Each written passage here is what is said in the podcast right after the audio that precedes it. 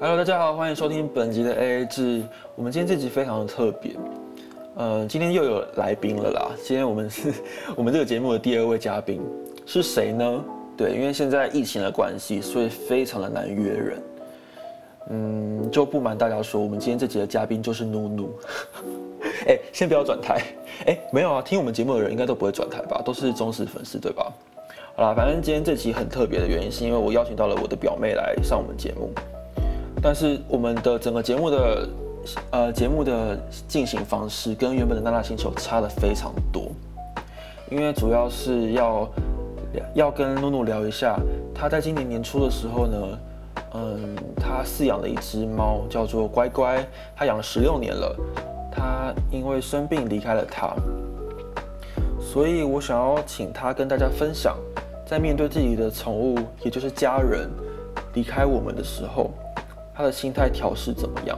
毕竟，嗯，会选择饲养宠物，当然除了要照顾它之外，也要面对这个宠物一定有一天会离开我们。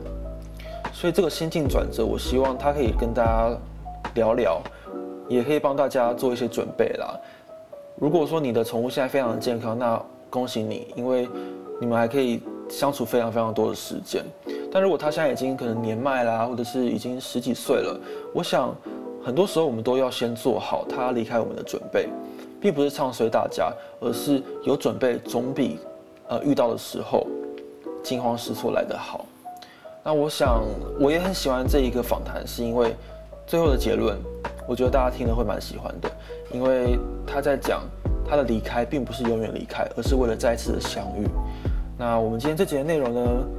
也真的非常特别，因为其实这个节目已经，呃，这个内容啦，已经是录好了三个月了，只不过一直没有播，是因为觉得调性跟我们原本的节目有点落差。至于有什么落差，大家就听听看就知道喽。废话不多说，让我们开始吧。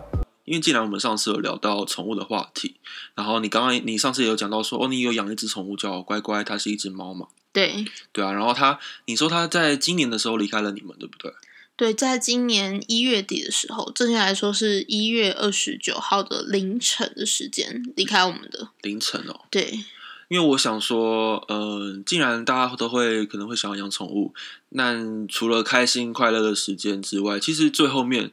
毕竟宠物，呃，它们不是乌龟啦。乌龟的话可以活很久，可是像有些毛小孩，他们顶多大概二十几年就很厉害嘞。二十年，二十几年真的算长。大部分的像猫啊和狗啊，它们其实平均年龄大概十岁、十五岁左右，已经算蛮厉害的。嗯，所以你说它十六岁？对，它是十六岁又四个月大。嗯，那我想今天就来探讨一下，说，呃，怎么样面对宠物的生离死别好了。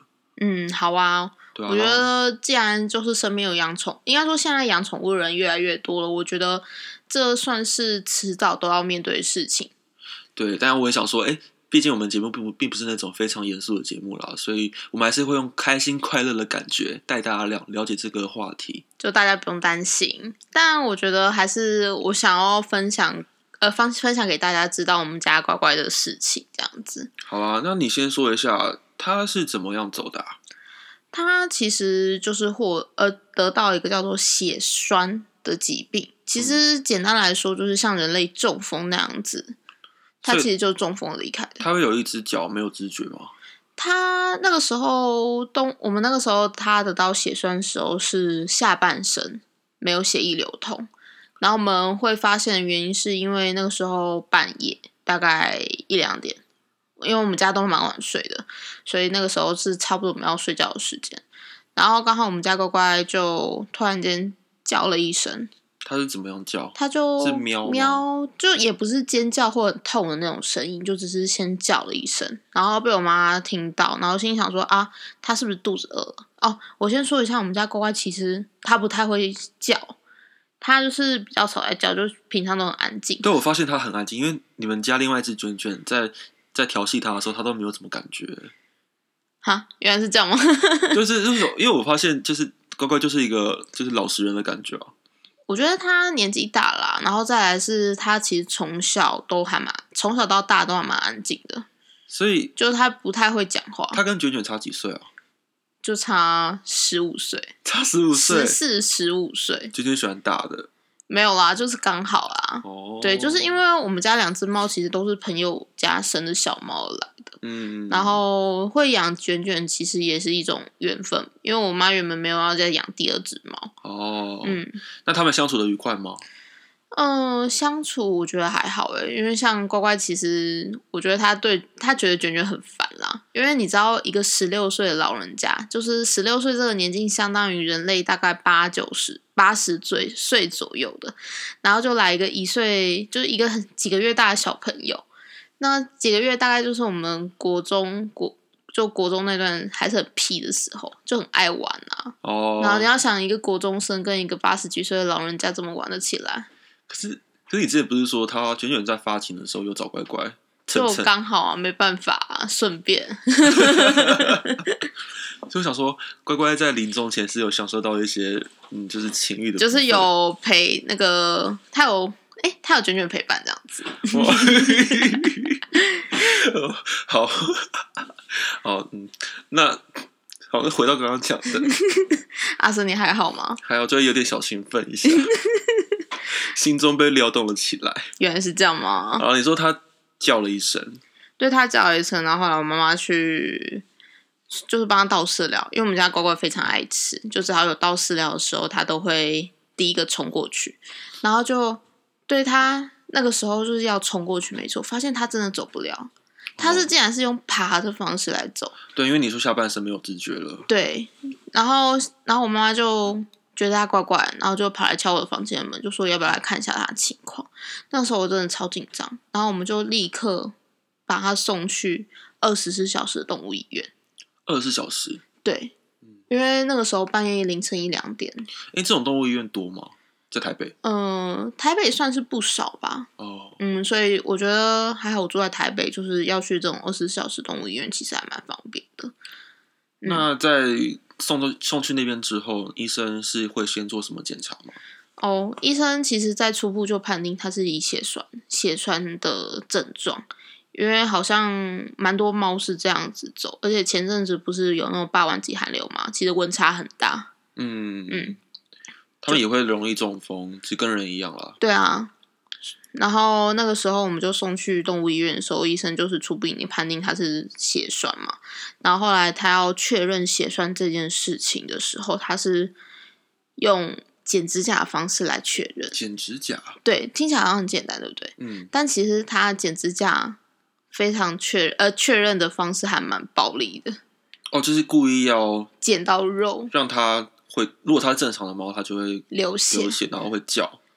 对，应该说你会有感觉，你会觉得很痛，因为就等于是剪指头那种概念。嗯，，对，因为指甲要剪下去，剪到肉，而且要剪的蛮深的，因为剪的蛮深才会有，就是比较真的很确定说它到底是有流血还是没有流血。嗯，那个时候，其实，在剪下去的那一刹那，我我们其实都超紧张。我和我妈在就是在抱，因为我们要抱住她，然后剪她，医生在剪他脚趾头的时候，我们心真的是碎了。。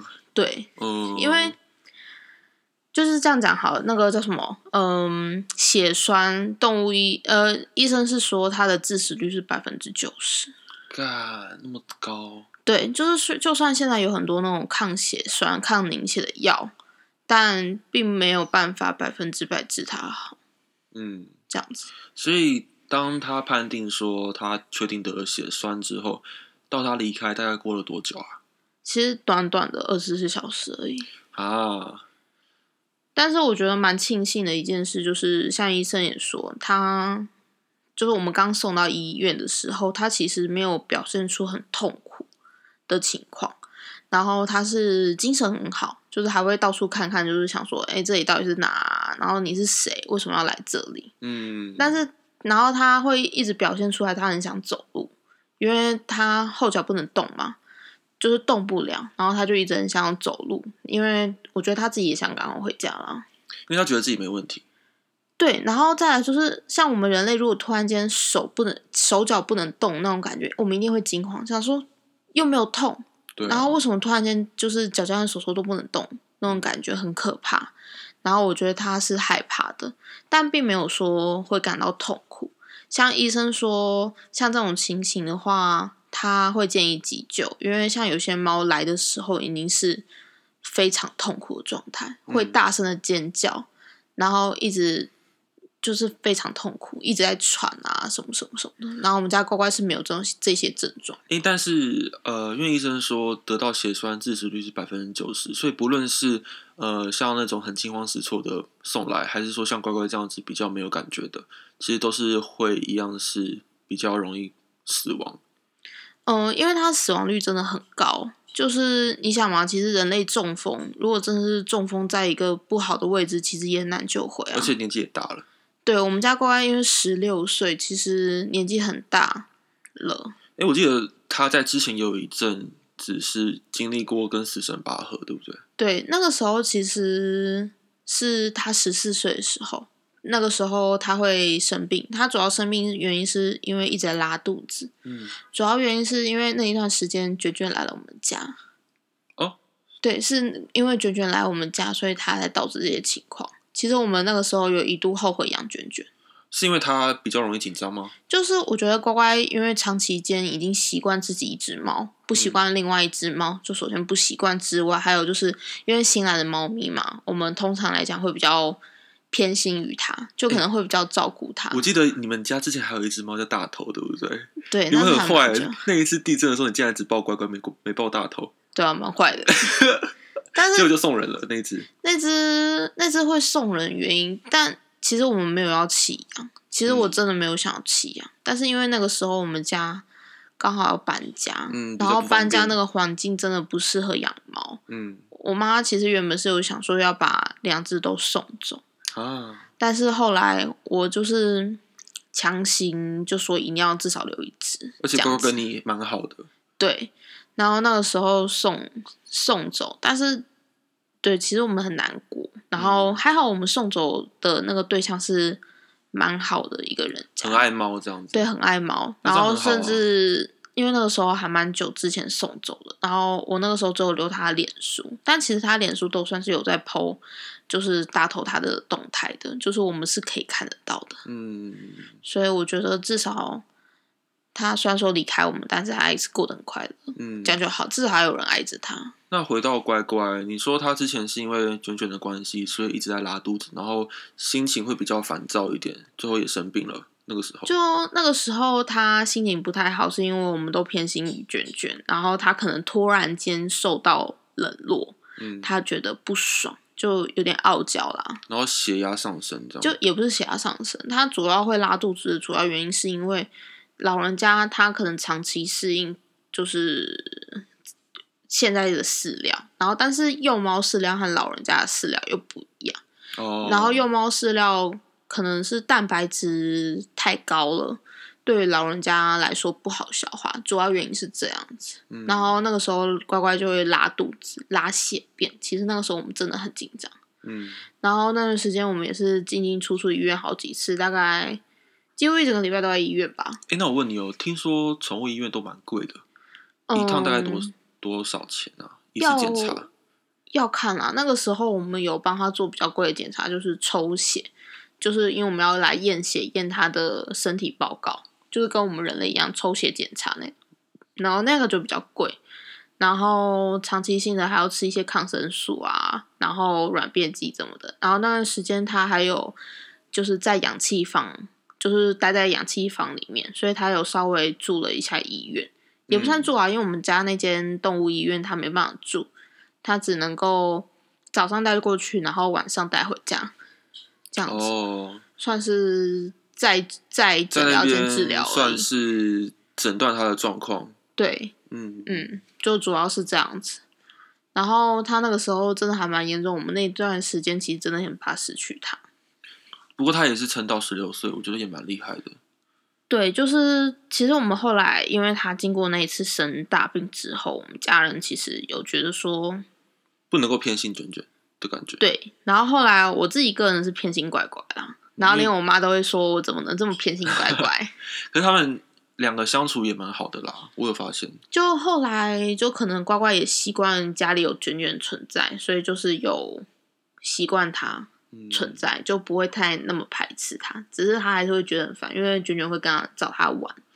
乖乖就是一个老傲娇，对啊，他怎么能这么傲娇啊？有时候就这样觉得。然后后来我要讲什么？是当 当天的时候，哦，后来就是因为我们把他带去动物医院嘛，然后就是要治疗血栓这件事情。嗯然后因为我们医生建议我们急救，我们也觉得要急救他，嗯，然后我们就把它放在动物医院里面，然后就是打抗凝血的药啊什么的。但其实医生自己也有说，就是宠物用的抗凝血药没有像人类那么强。哦，因为不敢太强，怕他们一下就承受不了。还有一件事就是，人类用的时候比较高级啊，就是像宠物用的只能用比较低阶的。所以其实他们得到这个病症，并不是呃得到这个病症使用比较轻微的药，不代表这个病症比较不严重。嗯，也也不能这样说、欸，只是说它没办法，应该说宠物用的没办法用到像人类那么好的等级的药物啦。嗯，所以其实我觉得治疗效果有限，然后再来其实动物本来就比较去难恢复，而且又是后脚的部分。所以他离开的时候，你们那时候都在旁边吧？有啊，最后我们是选择让安乐死离开的。哦，安乐死，你要不要介绍一下什么是安乐死？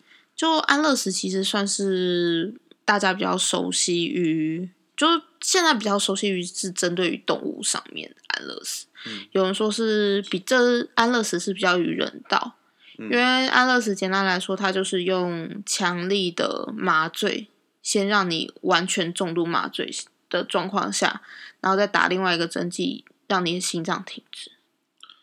我想要问比较细一点的，就是他在做这件事情的时候，是打安乐死的麻醉剂的时候，你们都看到他？其实我们是陪着他走完最后一程的，哦，那真的其实也蛮难过的。就是他断气在我们身上的。哇，真的很难想象这个感觉是什么哎，因为他真的是你们的亲人哎。对啊，而且他一路陪我长大，就是他是在我三四年级的时候长大，就是一路陪我了十六年。哇，嗯，他看着你长大，你也看着他长大。对，真的。那离开之后的流程是什么吗？他那个时候，我们之所以会要选择安乐死，是因为那个他，我们不是凌晨的时候送过去，他是好好的嘛，精神状况都还不错。但是嗯到下午的时候，就是开始出现一些之前所说会有症症状，就是开始开始喘气，然后开始痛苦的挣扎，这样其实看得很难过，真的，很难过。对啊，然后再来，就是医生还是不希望他那么痛苦，所以他有让他打吗啡，但是他的吗啡量已经从原本好像以他的体重大概是打十十某吧，十某量已经打到二十几甚至三十几。哇，真的很很重哎，这个他医生有说他尽可能让他减轻他的痛苦，主要是因为知道说可能已经挽回不了了，但让他在这个过程中比较没有这么的也不是说挽回不了，只是说他希望他可以熬过去。哦，是抱着希望的，对，然后因为说，虽然说那个死亡那个血栓死亡率致死率是百分之九十，但还至少还有是十趴是可以救回的。像医生也有说，其实有猫咪是救得回来的，因为那会有后遗症吧？会就是因为你想嘛，你的血液长就是长期时间不流通，可能末肢末端的部分可能就是已经开始呈现有点坏死的状态，所以你可能假如说你腿真的回来好了，你可能你的脚趾头是没有感觉的，但是你的哦，脚是可以走路的，可能就走路的话就是一拐一拐的，嗯嗯嗯。然后后来，因为我们在帮他检查的时候啊，有帮他照 X 光，然后最后会真的决定安乐死，主要还是因为他的 X 光的画面，让我们有说，像医生说他其实有骨刺，像通常也讲骨头啊，尤其脊椎骨，不是那种一节一节的连接在一起，嗯有个卡榫是可以动的，但是因为骨刺的关系，它有几个关节处是粘粘在一起的，就会变成说可能两个两三个骨节是一起动的。这样容易受伤哎。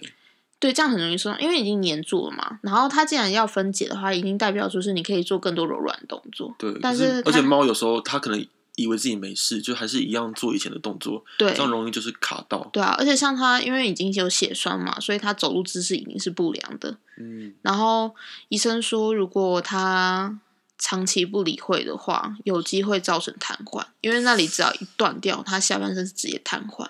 哇塞，那这样更痛苦。对，然后还有心，他还有心脏肥大的问题，就代表说他其实心血管疾病都会有。然后就算血栓这一次好了，还有机会再复发。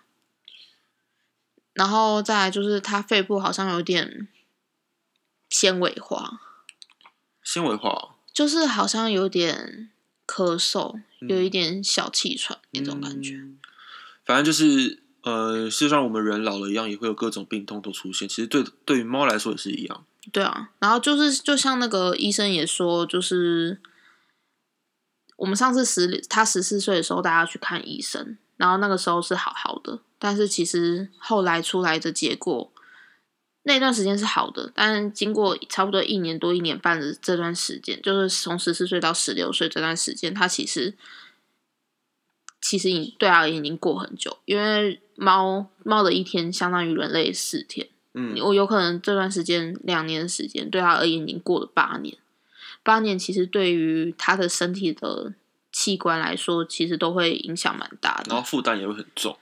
对，然后我们其实就会接受他已经年纪大了这件事实，嗯，所以才决定安乐死。就是觉得说，与其硬要他让他回来，就是经历过这么痛苦的治疗，然后硬要他回来，还不如让他安心的走。嗯，嗯，所以安乐死之后呢，呃，你们是怎么样离开动物动物医院的？就是我们家人是最后决定好他，我们应该要让他放，就应该放手。哎、我觉得我刚刚问的问题有点怪怪的。没关系，我觉得我就继续讲好了。哦，好，想说，嗯，你可能会回答说我们开车离开的。哦，就是就是，我就继续讲我们刚刚那个话题好了。好，OK，就主要是说我们是让他安乐离开的嘛，然后他其实是在我们手上离开的。然后因为当下当下其实我原本有想要让他就是留他的骨灰，就是带他去火化，然后留他的骨灰放在家里。但是我妈妈觉得说，骨灰其实就是一个象征性的东西。说实在，它只是一盘灰而已。嗯，就是她说，就算有那个骨灰，其实我说认真的啦，我们并不会每天去跟他讲话。哦，对啊，对啊，他可能只是象征性说他在家里，并不是说他在。就是可能它存在的方式有很多种，那骨灰只是其中一种。对他，我妈是觉得说不要拘泥于他只是骨灰，也就是这是他。那所以你们是用什么方式去纪念他的，或是留着他在身边？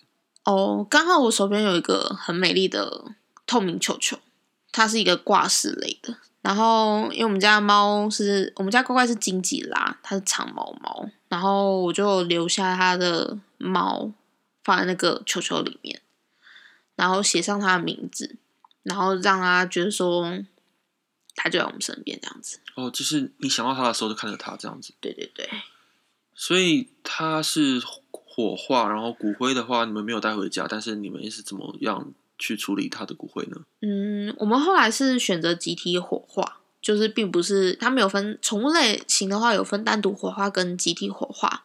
单独的话，就是可能后续火就是骨灰啊，我们可以自己留着之类的，嗯，然后或是要下葬或者树葬都可以。然后集体火化的话，算是跟那一整批的动物一起离开，嗯然后可能会一起集体撒在那个园区。哦，所以它有一个完整的一个很大的园区，可以放宠物的一些骨灰。会啊，你知道宠物有灵骨塔吗？我第一次听到，我好我好孤陋寡闻哦。不会啊，我觉得因为像你们家就没有养宠物，对其实像我们家自己有在养宠物，其实都会知道。哎、其实因为我家不养宠物的原因，是因为我妈妈她以前小时候有养一只小黄狗，嗯那那只狗狗，呃，大概在她国小还是国中的时候就过世了，然后他非常非常的难过，所以因为说以前这个算是一个创伤吧，对于一个小朋友来说，他以后就不敢养宠物了。好像很多人是因为自己经历过宠物的离开，所以而不敢去养下一只宠物。对啊，但是呃，你的乖乖离开之后，我们现在讲一下你的心境转变好了，你怎么样接受这件事情？嗯、其实我在他那次十四岁生拉肚子生病的时候，我其实就给自己开始有一些那个叫什么预防针吧，就是首先第一接受他年纪大的事实，然后第二，因为那一次生病，他算是命有捡回来，我们不能保证说他之后没有任何病痛，嗯。所以我觉得说从那个时候开始，已经让自己渐渐的有开始去思考说，如果乖乖突然间哪一天走了，要怎么办？嗯嗯，就是其实有反复的让自己知道这件事情，就是说，如果哪一天他不在，那我们要如何去面对这件事情？有开始让自己有一个预防针。对啊，因为我想很多人养宠物，但是他们可能还不敢想象说他们离开的那一天会是怎么样。对，对啊，所以我觉得可以借由今天，借由你亲身的一些讲法，毕竟你才刚刚失去他，对，对，那你可以告诉他们说，嗯遇到这种事情的时候，要怎么样去想，会比较好过一点。嗯，我觉得该做的事情还要做啊，就是你想哭的时候就哭吧，嗯，就是不要憋在心里。你难过了多久啊？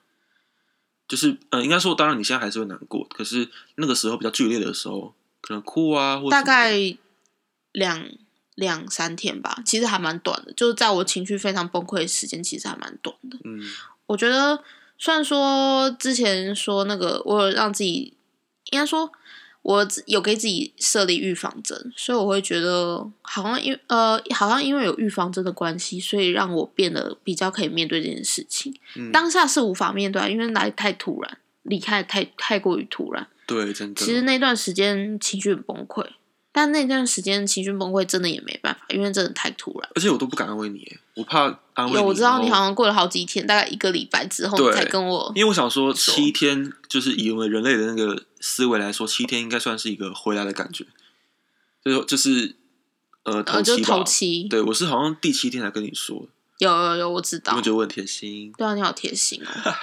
但其实其实我也蛮想要自己可以，一个人面对，就是把心情整理的那么快速吧。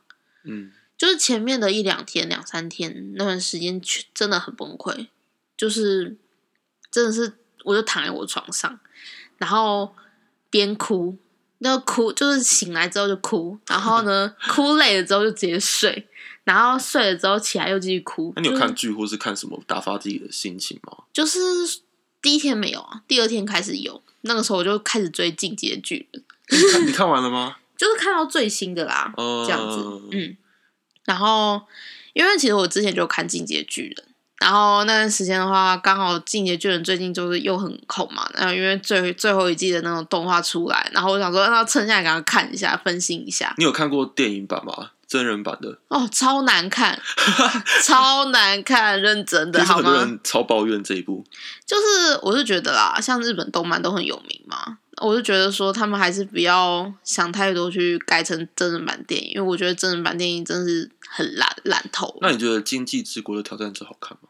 经济之国挑战者还不错，哦，你说真人版还不错，对我没有看动，哦，我没有看过漫画，但是我有看过动画。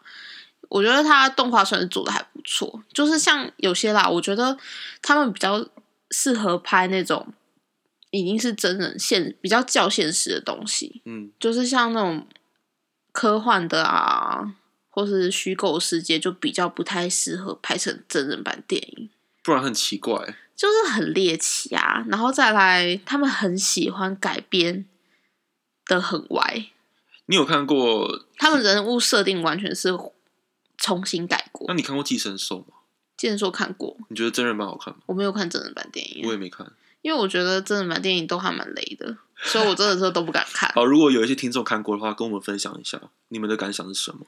我觉得我们之后找一集来聊动漫好了。对，或者你聊那个 Netflix 的西洋剧。OK，没问题。好，那所以你是在呃疗伤的这段期间，就是把《进击的巨人》看完。那你除了看剧之外，你还做什么事情？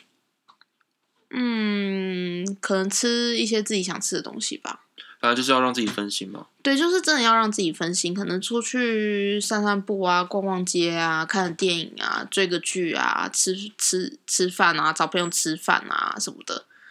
嗯，好，那过了多久了？其实他离开之后到现在，到现在已经过了差不多才一个月多一个礼拜吧。哇，那你很坚强哎。就是我是觉得我真的是蛮佩服自己心理转世算是蛮好的，嗯，但我觉得说心理嗯应该说打预防针真的蛮有用，算是给自己一个事前先有一个心理准备，让自己现在上现在的我比较好过一点。嗯，那你未来还会想要养宠物吗？因为我想说，就像我刚刚讲我妈的那件事情。因为他以前经历过这个痛苦，那他未来就不敢不敢养宠物了。那对你来说，你还会敢养宠物吗？会诶，真的。哦。因为说，其实我觉得我妈还蛮好笑的。她当下就是因为我们其实要写一个叫做“休克不急救”的切结书。哦，第一次听到。因为那个时候是因为她要住院嘛，住院的话，因为她心她是心血管疾病，就是血栓问题，她可能随时都有机会休克。那休克的话，就要选择说，第一个是急救，第二个就是放弃。嗯，那我们是填写放弃。放弃跟哦，那我了解了，就是急救的话，还是会让他比较痛苦。就是对我们家人其实都是赞同说，不要让他，不要强求他回来的。嗯嗯。好，那你你会想要跟乖乖说什么话？如果现在想一想的，过了一个多月，如果他现在还在你旁边看着你，或者是他现在在天上看着你，你会想跟他说什么？